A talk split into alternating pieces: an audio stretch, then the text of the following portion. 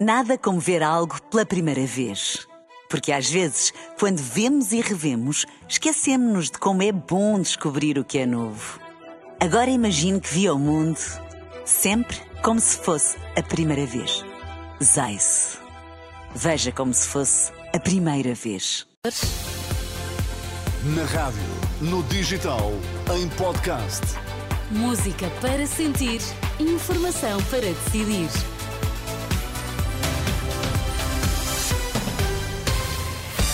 Notícias das seis na Renascença com Ana Rita Borda d'Água para já os destaques. Bom dia. Bom dia. Sindicatos dos médicos reúnem-se hoje com a tutela para melhorar a reorganização das unidades de saúde familiar.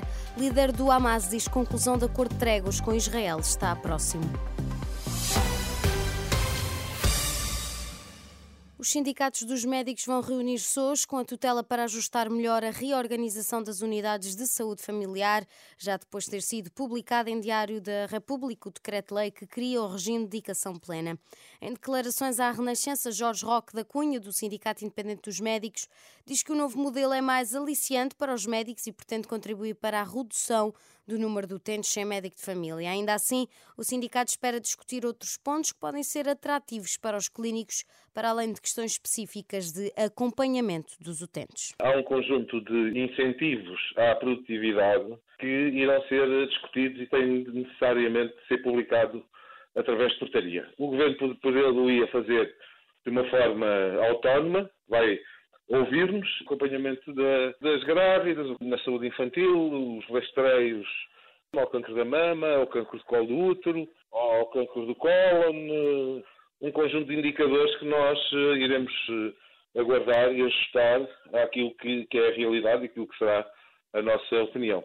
Na reunião marcada para hoje vai também ser discutida a aplicação do regime de dedicação plena nos centros de responsabilidade integrados, que são estruturas orgânicas de gestão intermédia nos hospitais. Jorge Roque da Cunha, nestas declarações à jornalista Marisa Gonçalves, tem expectativa de melhorar o trabalho dos clínicos.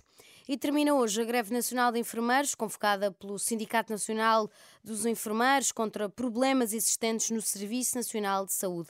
A greve de 24 horas termina hoje às 8 da manhã. Depois da gripe e da Covid, as farmácias vão poder administrar as vacinas do tétano e para a difteria. O alargamento foi ontem anunciado pela direção executiva do SNS, mas só no próximo ano é que deverá entrar em vigor. A presidente da Associação Nacional de Farmácias aplaude a medida.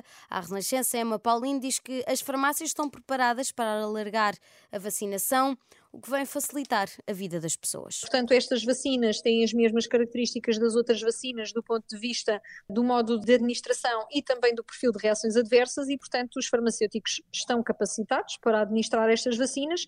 Trata-se apenas de, uh, no fundo, estabelecer o processo logístico de distribuição que uh, já foi aprimorado também com esta campanha vacinal.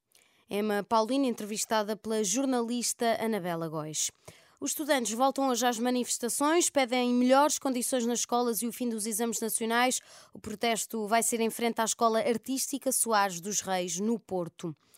Líder do Hamas diz que conclusão de acordo de tréguas com Israel está próximo. O Hamas anunciou esta terça-feira que se aproxima da conclusão de um acordo de tréguas na faixa de Gaza, declarou o líder do movimento islamita palestiniano.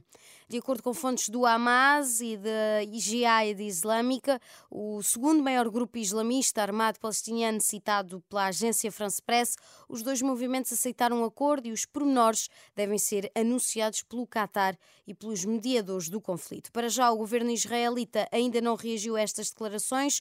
O Qatar, o Egito e os Estados Unidos estão a trabalhar num acordo para tentar libertar os cerca de 240 reféns raptados em Israel pelo Hamas em troca de uma trégua na faixa de Gaza.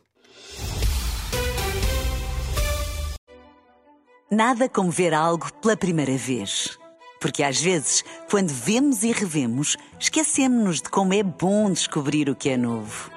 Agora imagine que viu o mundo Sempre como se fosse a primeira vez.